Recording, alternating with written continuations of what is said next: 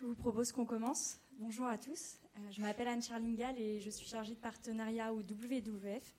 Avant qu'on rentre dans le vif du sujet de cet atelier, euh, on voulait simplement vous expliquer euh, pourquoi il est organisé par MovieVolt et WWF. donc le WWF, vous connaissez certainement nos engagements pour préserver la biodiversité et nos nombreuses actions sur le terrain. Euh, mais le WWF, c'est aussi euh, une ONG qui travaille sur euh, la sensibilisation, du travail de plaidoyer pour renforcer les lois, et également la collaboration avec le secteur privé pour transitionner vers plus de durabilité. Donc, dans ce contexte, l'équipe dans laquelle je travaille, on collabore avec des entreprises en menant des partenariats pour les aider à se transformer et à réduire leur impact et aussi pour travailler sur euh, des enjeux de durabilité d'un secteur particulier. Dans ce contexte, on est en partenariat avec le euh, groupe La Poste depuis 2008 et on les accompagne euh, sur leurs différentes stratégies. dernièrement, nous avons beaucoup travaillé sur la promotion du véhicule électrique et MovieVolt étant un nouvel acteur du groupe La Poste qui promeut la transition vers le véhicule électrique auprès des PME et TPE. Euh, nous nous sommes rapprochés euh, de cette entité euh, pour essayer de travailler ensemble. Et donc aujourd'hui, les deux intervenants vont vous présenter comment gérer son passage au véhicule électrique quand on est une TPE et PME. Je vais laisser du coup se présenter. Merci, merci beaucoup Anne-Charline. bonjour à tout le monde. Donc Emmanuel Bonneau, je suis le président de Movivolt, cette nouvelle structure, hein, puisqu'elle a un an un an. C'est une petite structure qui est naissante, destinée à accompagner les TPE et PME dans leur transition énergétique, en particulier vers le véhicule électrique. en effet, les liens avec, euh, avec le WWF se sont faits via la Poste, mais nous, on a un actionnariat qui est 70% Caisse des dépôts, Banque des territoires et 30% la Poste. Donc un ADN dès le début qui est autour de la RSE, une vraie vocation, des vraies actions qui ont été faites dans le passé, on y reviendra, autour de la RSE. Et c'est vrai que euh, dans le cadre de ce partenariat entre entre la Poste et WWF. On s'inscrit dans une démarche d'échange assez fréquent sur le sujet. Et notamment des échanges avec moi-même, Jean-Baptiste Croix, je suis ingénieur mobilité durable au WWF. Donc le WWF ne fait pas que de la biodiversité et de la conservation, mais aussi traite les enjeux énergie-climat, au point qu'ils ont un chargé de transport durable, qui est moi-même. On commence? On introduit? C'est parti. Sur le sommaire, si tu veux nous en dire deux mots. Sur le sommaire, alors l'objectif ici, c'est de parler bien entendu de cette problématique qu'ont les, entreprises, en particulier les petites entreprises et les petites collectivités locales. Comment on fait pour passer, pour sortir du véhicule thermique? C'est pas si simple. Donc il y a toute une logique d'accompagnement, de stratégie pour les TPE, PME, petites collectivités. Et donc on va parler donc euh, de la transition énergétique plutôt globalement des enjeux de la situation, des avantages, des contraintes pour les TPE, PME je vais vous présenter rapidement ensuite euh, l'offre euh, Movivolt et en quoi on, essaie de répondre à cette problématique pour les TPE. Ensuite, tu parleras plus particulièrement du constat que vous avez par rapport à cette transition, mm. aux enjeux, les, points importants pour réussir cette transition. Et ensuite, on pourra aller progressivement vers des recommandations, un échange entre nous, bien entendu. Merci Emmanuel. On commence. Alors, pour vous parler des enjeux liés aux véhicules électriques et les flottes d'entreprises, difficile pour moi de pas d'abord vous parler des enjeux de l'automobile, mais pour vous parler des enjeux de l'automobile, il faut d'abord vous parler des enjeux de mobilité durable dans leur ensemble. Parce que, si vous voulez, avant qu'on parle de véhicules électriques dans les flottes, je pense que c'est important de prendre un peu de recul et de vous présenter quels sont les enjeux liés à la, mobilité durable et quels sont les leviers pour y répondre.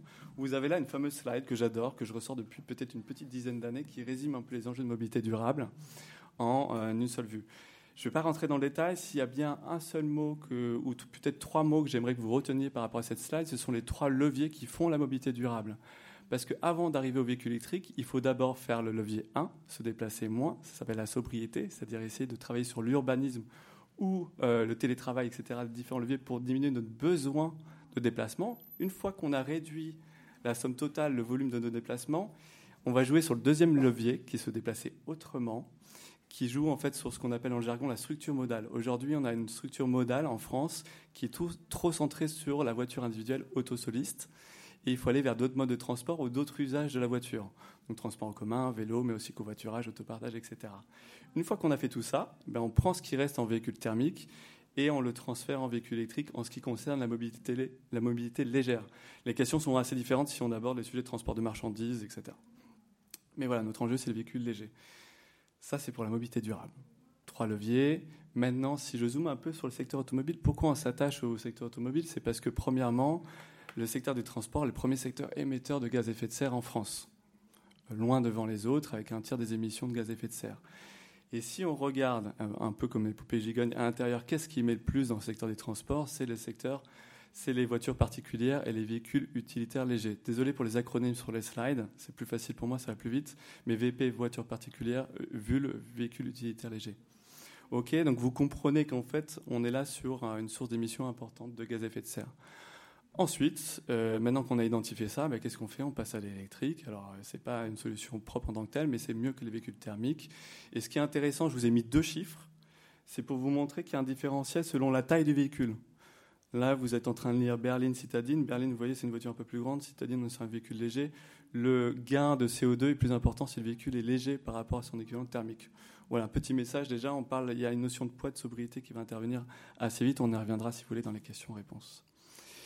Et je continue pour cette fois-ci passer sur les enjeux de, flotte d'entreprise. Il y a quelque chose qui est fondamental à comprendre, c'est qu'aujourd'hui, il y a quasiment un véhicule sur deux qui est acheté par des, des entreprises en France, véhicule neuf, et ces véhicules se retrouvent dans 4 ou 5 ans sur le marché de l'occasion. Or, le marché de l'occasion, la plupart des ménages s'en approvisionnent, notamment les ménages modestes. Trois quarts des ménages modestes s'approvisionnent sur le marché de l'occasion. Et donc, vous comprenez bien qu'accélérer la transition dans les flottes de véhicules d'entreprise, c'est rendre plus rapidement accessible le véhicule électrique au plus grand nombre. Donc il y a un enjeu fondamental là-dessus. Euh, et puis si on travaille là-dessus, c'est notamment parce que... Euh, ah, ça a suivi. Pardon. Le niveau d'électrification, il est encore faible. Ok, c'est on est en pleine croissance, mais on reste encore dans une relative épaisseur du trait. Et le diesel euh, tient encore la dragée haute dans les ventes encore aujourd'hui. Et puis en, parallèle, on y reviendra, on, on parlera des véhicules hybrides rechargeables. Et enfin, euh, contexte réglementaire mouvant, il y a des choses qui se passent. Je ne sais pas si c'est le lieu, on y reviendra dans les questions-réponses s'il faut. Tu voulais compléter Oui, je voulais juste revenir sur le niveau d'électrification. Pardon. Euh, un petit mot sur les derniers mois pour observer le marché. Sur les voitures, euh, le, changement il est en marche. C'est-à-dire que depuis quelques années, depuis le Dieselgate, alors c'est quand même 2014, hein, je crois, le Dieselgate, ou 2015, mhm. la part du diesel qui était de deux tiers à l'époque a baissé, baissé, baissé. Maintenant, mhm. c'est un tiers. Euh, c'est l'essence qui a pris, le, qui a pris la suite du diesel et qui a des gros taux de croissance sur les voitures ces dernières années, mais aussi les nouvelles énergies, donc tout électrique, hybride et hybride rechargeable. Aujourd'hui, on est à peu près un tiers, un tiers, un tiers sur les ventes, les immatriculations de voitures neuves. Un tiers diesel, un tiers essence, un tiers euh, nouvelles énergies. Il y a aussi le superéthanol, etc. Mmh. le GNV, mais c'est plus marginal. Euh, et puis ce qui est intéressant de noter, quand même, on verra comment ça évolue dans les mois qui viennent. On est aussi dans un contexte énergétique qui est particulier. Mais d'abord, notamment les particuliers sont allés vers l'hybride rechargeable, parce que c'était la solution qui convenait un petit peu. On avait les avantages de l'électrique, mais on avait aussi toujours la solution du thermique. Et puis, depuis six mois, les ventes d'hybrides rechargeables sont vraiment en baisse, et surtout les particuliers, surtout les hmm. particuliers, donc on ne parle pas de contraintes, hein, ils sont libres d'acheter, se tournent vers le 100% électrique il y a plus d'offres, ils ont vu des avantages, etc. Donc c'est quand même un point qui est important dans la tendance, Tout à fait. qui sera surveillé dans les mois qui viennent. Tout à fait. Et je me permets une petite précision parce qu'Emmanuel a dit que c'était un tiers des ventes diesel en ce moment. C'est les ventes avec les voitures particulières. Là, ce que vous avez là, c'est seulement le marché des véhicules d'entreprise. Voilà. C'est pour dire que le marché des entreprises est plus dieselé que le marché global avec les voitures particulières. Euh, pour la petite explication. Véhicules d'entreprise, on va y aller. Véhicules d'entreprise, on, fait, on va parler de Movivolt, on fait beaucoup d'utilitaires. La révolution est plus lente. Euh, je crois que nous, sur notre marché location longue durée de véhicules utilitaires, c'est 6% d'électrique. 6% électrique. Alors, il n'y a pas, a pas d'hybride ou d'hybride rechargeable hein, chez les utilitaires. Il y a peu d'essence. Donc, disons qu'on est à plus de 90% de, diesel dans les ventes aujourd'hui. On va en parler. Moi, ça, me surprend toujours parce que hmm. utiliser un diesel qu'on a déjà quand on est un artisan, un commerçant et tout, je peux le comprendre tant qu'il n'y a pas les ZFE. Acheter un véhicule utilitaire diesel en 2022, je suis plus circonspect, mais je prêche aussi pour ma paroisse. Mmh. Euh, alors justement, les avantages, les avantages qu'on peut voir justement pour les TPE, PME, pour de passer aux véhicules électriques. Il n'y a pas que des contraintes. Euh, dans les avantages, on voit déjà des avantages financiers, c'est-à-dire qu'un véhicule électrique, il va coûter à modèle équivalent peut-être environ 30-35% plus cher que son équivalent thermique à la base. À côté de ça, sur la durée de détention, on va avoir une économie de coût qui va être majeure, bien entendu l'énergie, hein, le, prix de l'électricité, même s'il est fluctuant, contre le prix du carburant diesel qui est fluctuant lui aussi, mais aussi moins d'entretien, des valeurs résiduelles du véhicule dans 3, 4, 5 ans qui sont en train d'augmenter alors que les valeurs du diesel sont en train de baisser, baisser parce qu'on ne sait pas comment ça va se revendre dans 3, 4, 5 ans. Donc on arrive quand même à trouver un équilibre économique, même si au départ il faut mettre plus d'argent. C'est aussi un des avantages, bien entendu, de la location longue durée, c'est-à-dire un véhicule qui coûte plus cher, de pouvoir le financer plus facilement. Euh, les autres avantages du euh, véhicule électrique, il y en a plein, on en a listé quelques-uns, mais il y en a certains dont on parle beaucoup moins. dans certaines villes, même pas mal de villes, le stationnement qui est gratuit, bien entendu l'accès aux ZFE, des aides. Alors c'est un, micmac d'aides selon, qui, sont locales souvent. Alors bien entendu, il y a le bonus national, mais il y a aussi beaucoup d'aides locales, la métropole, les villes, les régions, il faut aller les chercher. Mais des fois, des, des, aides qui sont vraiment des, qui peuvent vraiment accompagner très fortement le passage à l'électrique. Euh, donc euh, c'est des points, nous on accompagne nos clients parce que c'est indispensable de les aider là-dessus. Et puis euh, sur le sur le sur les autres avantages, nous alors je vais même parler avant Movivolt, c'est-à-dire le groupe La Poste. On a quand même déjà une expérience qui date de quelques années, voire beaucoup d'années, sur plusieurs milliers de véhicules au sein du groupe La Poste. La transition vers le véhicule électrique, il faut accompagner les utilisateurs. Par contre, une fois qu'ils ont basculé vers l'électrique, les personnes sont convaincues. Euh, sont convaincues. Point la ligne. Euh, il y a une habitude à prendre, mais moi, je ne connais pas, que ce soit chez nous, chez Movivolt, chez les concurrents, de clients, euh, à part des exceptions, qui disent bah non, moi, je veux revenir au thermique, l'électrique, ça ne me convient pas. C'est plus de puissance, au moins dans la sensation, moins de bruit, souvent une conduite plus coulée. Nous, on a vu à la poste au fur et à mesure des années, quand on regardait les stades, vous savez, on a près de 13-14 000, je crois, véhicules électriques à la poste. Quand on regarde les stats d'accidentologie entre le véhicule thermique et le véhicule électrique, il est plus bas sur le véhicule électrique parce qu'on est plus habitué à une éco-conduite, à quelque chose de plus souple, etc. Donc euh, ça veut dire aussi qu'en termes de stress, en termes d'habitude, etc., ça, ça, euh, ça joue beaucoup. Donc il y a un vrai agrément autour, euh, autour du véhicule électrique. C'est pas qu'une histoire de transition énergétique d'un mmh. côté et de contrainte de l'autre. Voilà.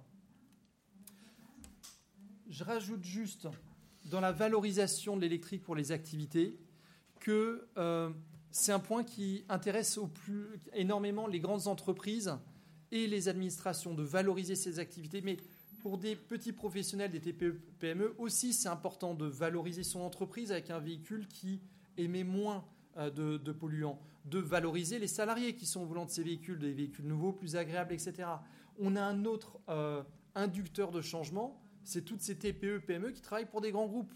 Un électricien, une entreprise de BTP qui travaille sur des gros chantiers pour des collectivités ou pour un grand acteur du BTP, il va avoir maintenant dans les appels d'offres des critères RSE.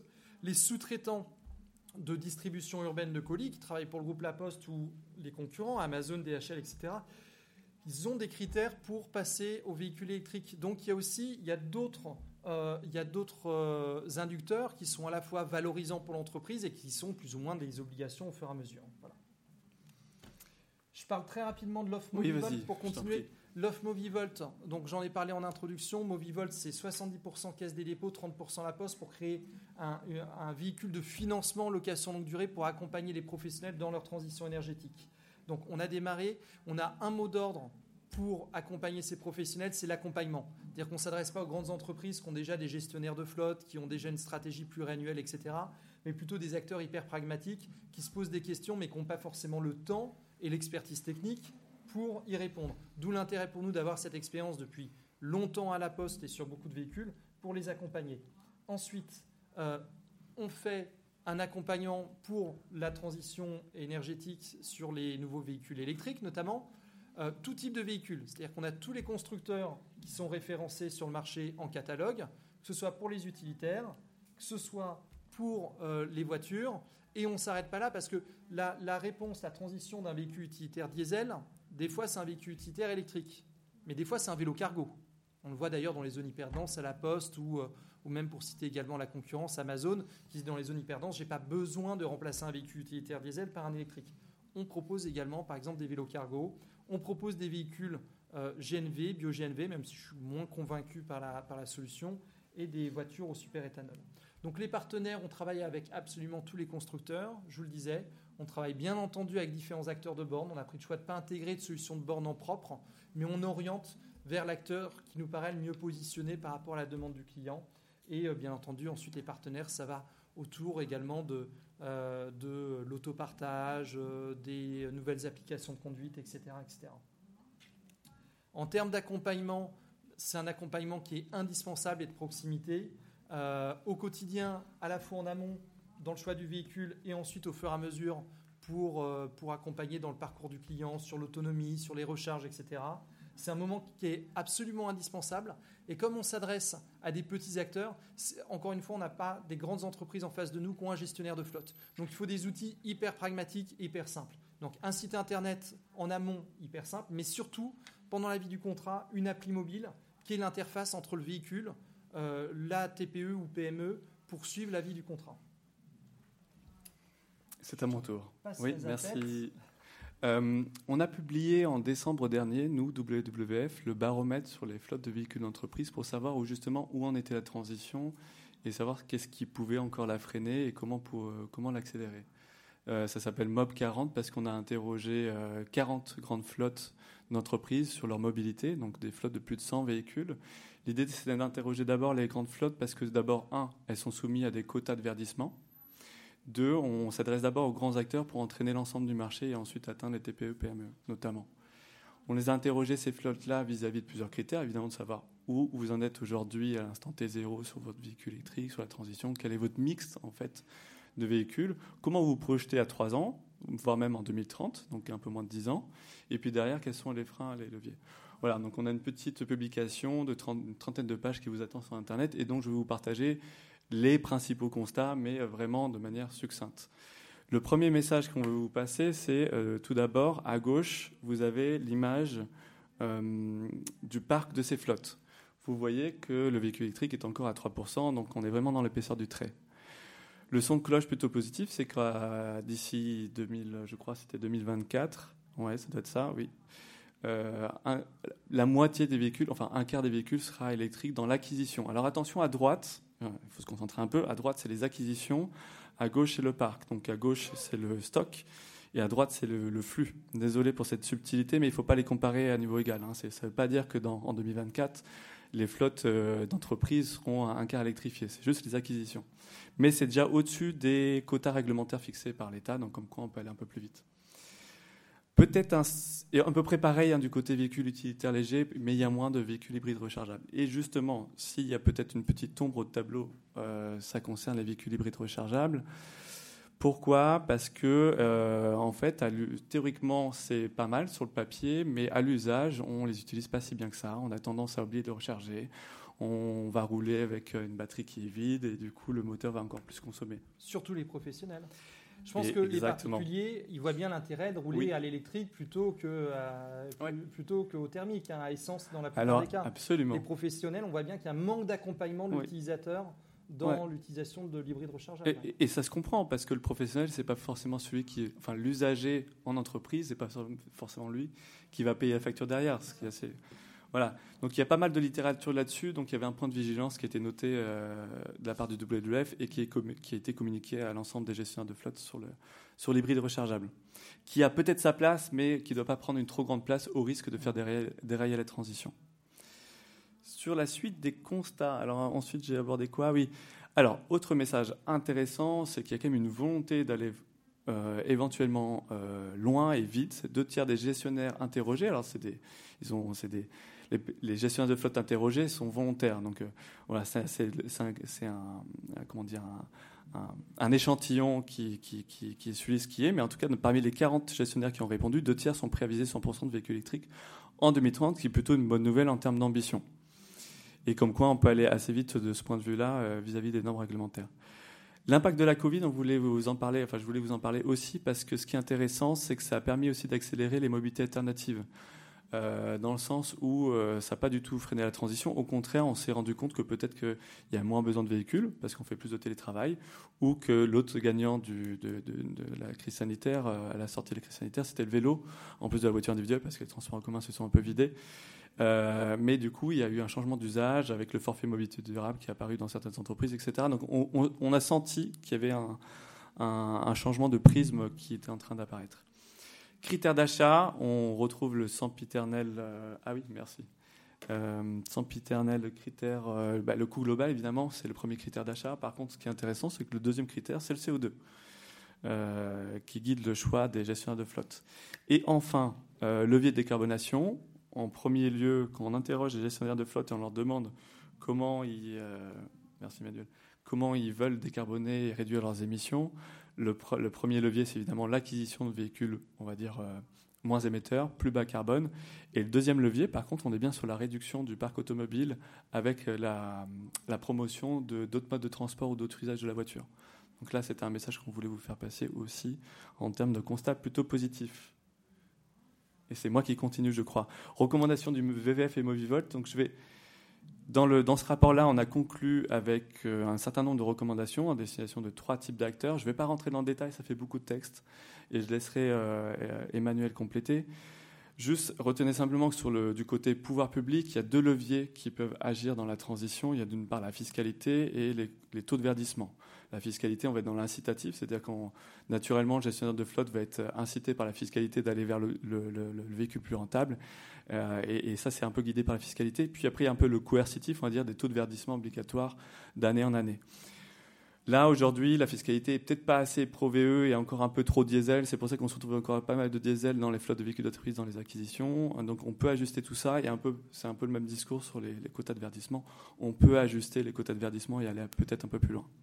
Et évidemment, troisième point, vous voyez effectivement assurer le déploiement des bornes. Loueur constructeur, là, il y a un vrai défi pour eux, c'est de changer de métier. Il faut arrêter de louer simplement, louer simplement un véhicule. Et je crois qu'Emmanuel vous l'a bien montré, on va un peu plus loin que la location ou de la vente de véhicules. On va vers un accompagnement des entreprises, des gestionnaires de flotte à comprendre quels sont leurs besoins, comment roule leur véhicule, quel véhicule peut devenir une micro-citadine, quel véhicule peut devenir une citadine, etc. Qu'est-ce qu'on peut électrifier, comment on fait les bornes. Voilà, il y a un vrai rôle d'accompagnement, de changement de mobilité. Et, là, j'ai envie de dire, pour le, troisième sujet, c'est le gestion de flotte qui va lui encore plus loin. C'est-à-dire qu'il a aussi un enjeu de faire le lien avec, et c'est mon dernier point, en fait, je vais un peu vite, mais il, doit faire le lien avec les équipes RH, euh, RSE au sein de l'entreprise pour se dire, OK, mais il n'y a pas que le véhicule, il y a aussi la mobilité des salariés, le forfait mobilité durable, le vélo, il doit faire le lien, tout ça, pour, pour avoir une vision globale de la mobilité au sein de son entreprise. Donc le gestionnaire de flotte, avant, c'était simple, il devait juste, euh, il était finalement, il était comment dire, il était responsable achat, il négociait des prix sur les véhicules thermiques. Maintenant, il doit s'enquérir de euh, comment j'installe des bornes chez moi, euh, comment j'accompagne les utilisateurs à changer de véhicule, comment je monitore des véhicules comme les véhicules hybrides rechargeables. Et après, il y a le télétravail, des véhicules partagés. Et après, est-ce que je ne vais pas me charger des vélos électriques? Voilà, on sent que le métier du gestionnaire de flotte peut aller un peu plus loin que les simples véhicules thermiques. Si tu veux compléter, je suis allé un peu loin dans les. Non, mais dans, dans, les recommandations, euh, côté Movivol, pour compléter, je pense déjà qu'on est clairement euh, aligné. Euh, on a besoin de visibilité dans cette transition énergétique. Et on en manque un petit peu, notamment au niveau de l'accompagnement de l'État. C'est-à-dire sur les aides. il y a des aides qui, étaient octroyées jusqu'au 30 juin. On a su le 29 juin, je crois qu'elles étaient reconduites. Hmm. On voit bien l'incertitude, le brouillard sur l'évolution des prix euh, de l'énergie, mais même de l'accompagnement, de la taxation de, ces énergies, que ce soit d'un côté de diesel essence ou que ce soit du côté de, l'énergie, et des aides qui vont, qui vont accompagner. Donc pour les acteurs économiques, notamment les TPE, PME, qui ont quand même moins de solidité financière que les grands acteurs, c'est un vrai enjeu. C'est-à-dire qu'ils savent qu'ils doivent basculer, mais ils ne savent pas vers quoi ils vont en termes de modèle économique. Mmh. Voilà. Donc c'est quand même un, un, point où on demande quand même beaucoup plus de, de lisibilité. Ça, c'est de la part des pouvoirs publics. Ensuite, bien entendu, il faut que toutes les entreprises jouent le jeu. Et jouer le jeu, en effet, c'est pas juste avoir une stratégie de, bascule et de transition énergétique, mais un accompagnement, comme tu le disais, qui est beaucoup plus transversal, qui n'est pas juste la responsabilité du gestionnaire de flotte. Mais on voit bien, le, véhicule électrique, ça a plein d'avantages. Ça a aussi un inconvénient, c'est que la bascule vers le véhicule électrique est assez complexe et, nécessite plein de compétences qui, dans une grande entreprise, vont être entre différentes fonctions. Tu disais les achats, les RH, le gestionnaire de flotte, l'immobilier. Encore une fois, on doit parler de, de, mise en place de bandes de recharge. Et donc, pour une petite entreprise, c'est encore plus difficile et on voit des cas de figure très particuliers. Hein. Moi, je, euh, très rapidement, je peux donner un ou deux exemples. Dans le BTP, moi, j'ai eu un client qui devait basculer vers l'électrique, qui souhaitait avoir des véhicules plus petits, mais qui me disait, moi, j'ai un problème parce que les utilitaires, ils sont tout le temps vides pour aller sur les chantiers. On a besoin de grands utilitaires puisque les, les, personnes qui vont sur les chantiers, bah, ils, se changent dedans. Quoi. Voilà. Donc, euh, changer de véhicule utilitaire, c'est aussi pour un électrique est plus petit, c'est aussi changer un petit peu les habitudes de travail. Moi, j'ai eu des chauffeurs-livreurs qui ont dit bon, bah, on doit changer notre organisation puisqu'on passe de, l'utilitaire diesel à l'électrique, et qui se sont dit bah, tiens, mais en fait, là, jusqu'ici, chaque personne venait euh, sur le site de, base, le dépôt pour récupérer les colis. Et là, on fait une tournée. Non seulement chacun va avoir son véhicule utilitaire électrique pour faire sa tournée, mais on va faire de la, du ramassage scolaire. Je ne sais pas comment on appelle ça, mais il y a un véhicule électrique qui va venir récupérer chaque salarié euh, à son domicile le matin et l'emmener sur le dépôt pour éviter que chaque euh, salarié ait son propre véhicule. Donc en fait, il y a des changements d'usage qui sont quand même assez intéressants à voir, mais on voit bien que on tâtonne sur ces différents sujets. Voilà, donc des recommandations pour les, pour, euh, pour euh, les autorités, des recommandations pour les entreprises. Et encore une fois, l'accompagnement, ben, c'est le rôle de chacun, c'est le rôle des entreprises et c'est le rôle d'acteurs comme Movivol. D'où l'importance d'avoir une expertise sur le sujet du véhicule électrique. Je crois qu'on a fait le tour. Oui, et même encore mieux, on a tenu le timing, j'ai l'impression. Ouais, quasi à la, à la, minute près. C'était dit 25 minutes, parce qu'on espère que vous avez des, des questions ou des remarques. On a encore du temps, donc n'hésitez pas.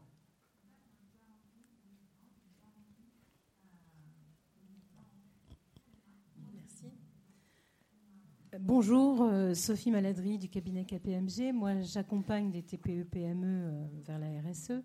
Et j'ai souvent, en fait, euh, et, c'est particulièrement des, entreprises qui sont dans des zones rurales, enfin pas forcément dans les mmh. grandes métropoles, un peu partout en France. Et, le sujet, c'est la, recharge, en fait. Hein. C'est-à-dire que aujourd'hui, ils me disent, bah non, ma tournée n'est pas possible. J'aurais beau regarder les maps de recharge. Aujourd'hui, mes, tournées ne sont pas possibles.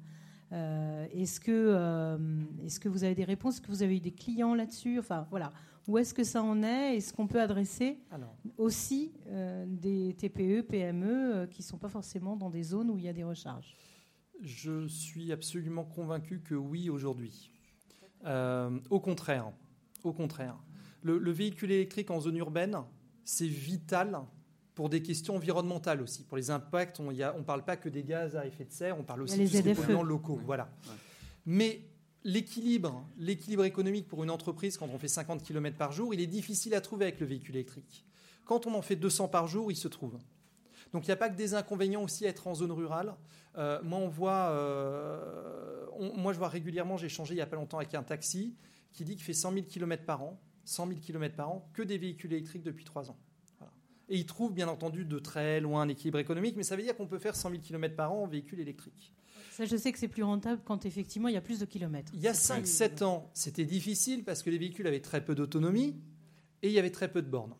Aujourd'hui, les véhicules, les utilitaires, ça va jusqu'à 300-350 km d'autonomie. Les thermiques, 450-500. Alors ça dépend toujours comment on conduit, c'est l'inconvénient du véhicule électrique. L'hiver, quand on met le chauffage à fond et qu'on roule à 150, c'est pas fait pour en fait. Et l'été, quand on met la clim d'ailleurs. Et, l'été, quand on met la clim. Mais c'est une conduite plus douce qui est nécessitée par le véhicule électrique, qui a des vitesses plus raisonnables. Et là, on arrive quand même, on arrive quand même à des autonomies qui sont très raisonnables. Ensuite, il y a plus de bornes. Je pense quand même qu'on n'arrive pas à un réseau de bornes qui est encore satisfaisant. Ça faut, il faut que ça continue. Et moi, ma conviction, c'est que les bornes, ça doit être du dépannage c'est quand j'ai un chantier qui est loin ou quand je pars en vacances, etc. Mais moi, je conseille jamais. J'ai des clients qui viennent, qui me disent, je vais pas installer de bornes, je vais prendre les bornes publiques. Je le déconseille au quotidien. Mm. Mais vraiment, les bornes, c'est chez soi parce que déjà, ou sur le site de l'entreprise ou sur son propre site, ça coûtera beaucoup moins cher. Il y aura beaucoup moins de stress. Le parc de bornes n'est pas encore complètement prêt. Mais l'écho le, le, que j'entends sur le véhicule électrique n'est pas forcément adapté au rural. Sincèrement, je ne pense plus que ce soit vrai quand on a des véhicules qui ont 400-500 km d'autonomie. Merci. Bonjour. Euh, J'aurais une question. Ma question, c'était plutôt pour. Est-ce que vous pensez que cette transition et cette euh, va pas se faire un peu rattraper sur les voitures électriques par la sobriété dont on parle? Aux États-Unis, Tesla est comme le plus gros vendeur de voitures électriques et, et la marque la moins fiable des États-Unis. Il n'y a aucune voiture électrique dans les 20 voitures les plus fiables vendues en Europe. Est-ce qu'il n'y a pas un moment où le consommateur va se dire, avec tout ce qu'on mine en termes de cobalt, en termes de nickel, pour fabriquer ces batteries, on n'est pas plutôt intérêt à avoir une mobilité sur les 1 à 5 km qui est plus légère sur du vélo ou sur du covoiturage, et ensuite se dire qu'on va garder un véhicule diesel qu'on peut maintenant aujourd'hui amener jusqu'à 300, 400, 500 000 km et qui sont des technologies qui ont plus de 120 ans qui sont assez fiables non, alors absolument. C'est pour ça que je suis revenu sur cette slide-là. Le, premier des leviers à activer, c'est la sobriété. Je crois qu'on ne va pas avoir le choix. Ça fait suffisamment la une de l'actualité pour qu'on s'en rende compte. Mais euh, effectivement, chaque mode de transport, chaque usage a vraiment sa zone de pertinence. Euh, et il faut que chacun la trouve. C'est sûr que le véhicule individuel a, c'est un luxe incroyable. Je ne sais pas si on peut continuer à se le permettre parce qu'on peut choisir quand est-ce qu'on se déplace, etc. Sauf qu'il est mobilisé 97% du temps. On l'utilise à le taux d'occupation pour le déplacement domicile-travail, c'est 1,1. Donc on, sent que c'est pas le mode de transport. Euh, ce n'est pas la façon de, créer une structure modale la plus optimisée possible. Donc il faut absolument que chacun trouve sa place. Je n'ai pas donné de chiffres, mais en fait, les chiffres, on les connaît un petit peu. Quand on regarde les différents scénarios de décarbonation, il faut d'ici 2050 en France essayer de diviser par deux la part de la voiture individuelle. Donc on ne va pas la supprimer entièrement, mais il faut diviser par deux le recours à, la voiture individuelle pour que le transport en commun trouve toute sa place, le vélo et ainsi de suite. Et pour revenir aux métaux critiques, ouais, là on est sur une sur un, enjeu assez fort sur la, dizaine d'années, la décennie qui nous attend. On va se rendre compte qu'il va y avoir une petite tension entre la demande et l'offre sur les différents métaux critiques. Alors quand je dis métaux critiques, ça peut être lithium, cobalt, etc., cuivre. Et là, il faut faire de la sobriété. Il faut enfin, nous, ce qu'on prône, c'est euh, de diminuer les déplacements, aller vers des véhicules plus légers. Vraiment, le, en fait, des études ont montré qu'on avait tendance à surestimer de 30% nos besoins d'autonomie. Et, 30% sur la taille d'une batterie, c'est 30% de métaux critiques en moins, c'est 30% d'empreinte carbone en moins. Donc va, il y a un enjeu vraiment très fort à avoir la juste batterie qu'il nous faut et pas besoin d'avoir un gros truc euh, type Tesla, etc. Parce que là, en plus, on va à peine l'utiliser. Enfin, c'est une catastrophe. Donc il faut absolument tout optimiser. Je, suis absolument convaincu que le, le combat du futur, c'est un réseau de bandes plus dense et pas forcément des batteries plus grosses. Alors je ne sais pas si euh, l'industrie automobile nous donnera raison, hein, parce que c'est la course un petit peu à celui qui offre le plus d'autonomie. Mais quand on arrive à 400 km d'autonomie, euh, on, arrive vraiment dans l'exceptionnel hein, de, faire plus de 400 km dans une journée. Donc pour des raisons, euh, bien entendu, de, de, matériaux, de minerais, mais aussi des coûts d'utilisation hein, du coût du mmh. véhicule, c'est un tiers à peu près du coût d'un véhicule électrique, la batterie. Mmh. J'espère et je pense qu'on n'ira pas plus loin. Oui, absolument. Effectivement, si on déploie le réseau de bornes, euh, mais ça peut être très bien chez soi ou sur le lieu de l'entreprise. Hein, c'est quand même euh, là que c'est intéressant parce qu'on se gare la nuit, on le recharge, on se gare la journée en entreprise, on, le recharge. Euh, ça permet de diminuer la taille des batteries parce qu'on a vraiment besoin d'autonomie si on peut le recharger régulièrement. Donc c'est vrai qu'il y a un enjeu là-dessus aussi. Puis ça revient en plus exactement au problème qu'il y avait eu il y a 120 ans quand il y avait eu une compétition entre la vapeur, l'électricité et l'essence. Et l'essence a suppléé l'électricité parce qu'on n'avait pas de, système de stockage d'électricité et de recharge d'électricité Exactement. Un petit mot sur la fiabilité des véhicules électriques, puisque vous l'avez abordé. Euh, c'est vrai qu'il y a des problèmes de fiabilité que moi je mets sur le compte du fait que ce soit des constructeurs qui sont récents. Souvent, ce n'est pas les batteries ou les moteurs électriques hein, qui sont en panne. C'est d'ailleurs des technologies très simples. Et j'ai le point de vue un petit peu différent. C'est-à-dire que pour moi, un véhicule électrique, il est beaucoup plus fiable qu'un véhicule thermique. Il y a besoin de beaucoup moins d'entretien. Je crois qu'il y a deux fois moins de pièces au total. Et beaucoup moins d'entretien. Il n'y a plus à faire les vidanges, les freins ne s'usent plus, les courroies, etc., etc. Et vous pouvez beaucoup plus facilement amener un véhicule électrique, je pense, j'espère, à des durées de kilométrage très lointaines. Les batteries tiennent beaucoup plus que ce qu'on pensait. Ce n'est pas une batterie de smartphone. Ça tient beaucoup plus que ce qu'on pensait. Je pense qu'il y a eu des problèmes de jeunesse de fiabilité électronique, etc., qui sont en train de s'améliorer. Les études dont vous parlez, JD Powers, etc., s'améliorent pour ces constructeurs au fur et à mesure. Mais je pense que au fur et à mesure, on va arriver vers des véhicules beaucoup plus durables. Est-ce que vous avez d'autres questions?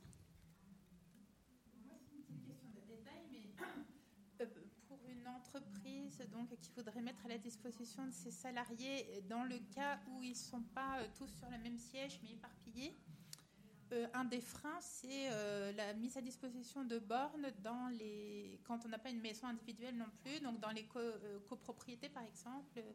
Voilà, je voulais juste savoir si vous pensez que ça va évoluer, si vous avez une visibilité là-dessus ou si tout reste à faire, comme j'ai l'impression aujourd'hui. On en revient aussi au sujet rural contre urbain, c'est-à-dire qu'il y a plein d'avantages du véhicule électrique urbain, mais c'est vrai que recharger au domicile, le domicile urbain, il est souvent vertical. Hein. Hmm. Et c'est beaucoup plus complexe.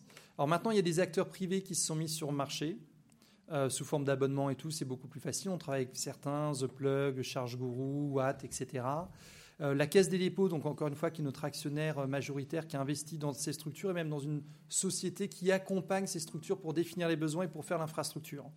Mais par ordre, le plus simple, bien entendu, c'est d'installer une borne chez soi, à la maison, puis dans un habitat vertical, mais avec parking souterrain, Et ensuite, c'est le problème justement des, zones résidentielles périurbaines, c'est que les habitats urbains, mais euh, soit en souterrain décalé, soit euh, de plein pied, mais euh, au pied des immeubles, etc. Là, ça coûte très cher en fait à mettre en place. Et donc, il y a un vrai enjeu d'équiper un petit peu ces zones. Voilà. Et ça, ça prendra un petit peu plus de temps. Mais comme tout changement, comme toute révolution, ça ne se fera pas en deux ans.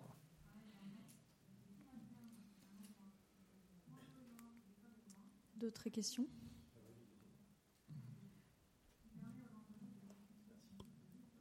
Merci pour votre présentation déjà.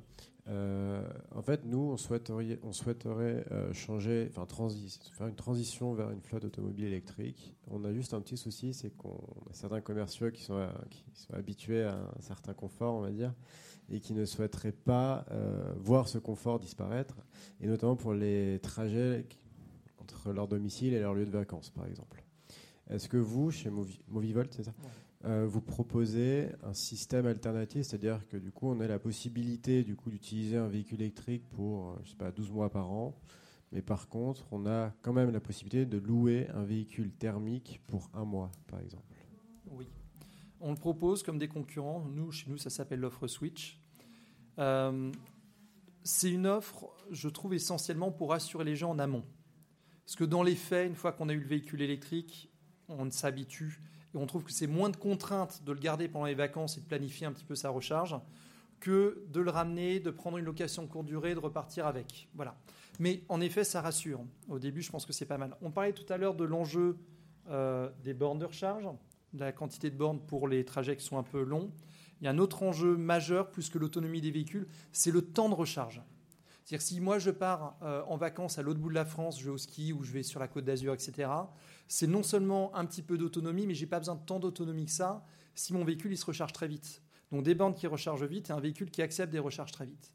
Aujourd'hui, on a des véhicules maintenant qui acceptent de refaire le plein de 10% à 90% en 18 minutes, je crois, grâce à des fortes tensions de recharge.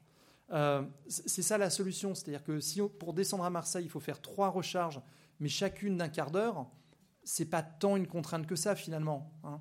Mais si par contre, à chaque fois, comme c'est le cas des véhicules qui aujourd'hui ont 5-6 ans, il faut attendre une heure pour chacune de ces trois recharges, là, ça devient une contrainte. Voilà. Euh, quelles sont du coup les aides euh, proposées aux entreprises qui souhaiteraient passer par la location? Est-ce que c'est uniquement à l'acquisition ou il y a aussi des aides à la location, Les aides pour le bonus écologique sont les mêmes pour acquisition et location. Ça, c'est les mêmes. Ensuite, les aides locales, la plupart sont pour acquisition et location. On a certaines, pas beaucoup, mais certaines qui sont que pour l'acquisition. Donc il faut se renseigner en fonction de la localisation de l'entreprise. Et vous nous accompagnez là-dedans Bien sûr, bien sûr. Pour faire les déclarations, nous on a toute une équipe qui travaille pour faire les déclarations, pour euh, collecter le bonus, etc. Voilà. Et vous avez des aides pour la mise en place de bandes de recharge également. Oui, bonjour. Euh, je ne sais pas si c'est hors scope, mais euh, est-ce que vous avez une idée sur l'électrification des engins de chantier, notamment levage, euh, type 9 tonnes, des choses comme ça en fait? Non, aucune idée, mais là peut-être que la solution de l'hydrogène peut avoir une certaine zone de pertinence. Je ne sais pas. Enfin, je connais pas bien les contraintes. Les contraintes sur l'inflammabilité, sur le stockage. Ouais, parce que se recharger dans un environnement minier ou de construction, ça peut être compliqué et euh, peut-être qu'il y a des contraintes d'autonomie et plutôt aller sur. En même temps, euh, Saft, qui est une filiale de Total qui fait des, batteries, fait des batteries pour gros véhicules et notamment des véhicules de, chantier. Donc ça existe aussi. Là, il faut voir quels sont les usages. La seule solution qu'on a trouvée pour l'instant, c'est euh, basculer enfin, en, transition sur le, biocarburant. Oui, pour éviter justement effectivement, le biocarburant de seconde génération, attention. Voilà, exactement. Euh, à ce moment-là, peut, peut, peut, répondre à ce besoin bien particulier. Mm. merci. Je vous en prie.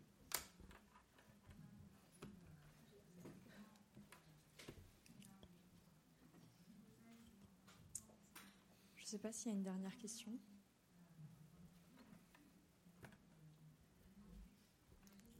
J'ai l'impression que c'est bon. Bah, écoutez, merci, beaucoup. Merci pour les échanges. Bon après-midi et bon salon. Merci.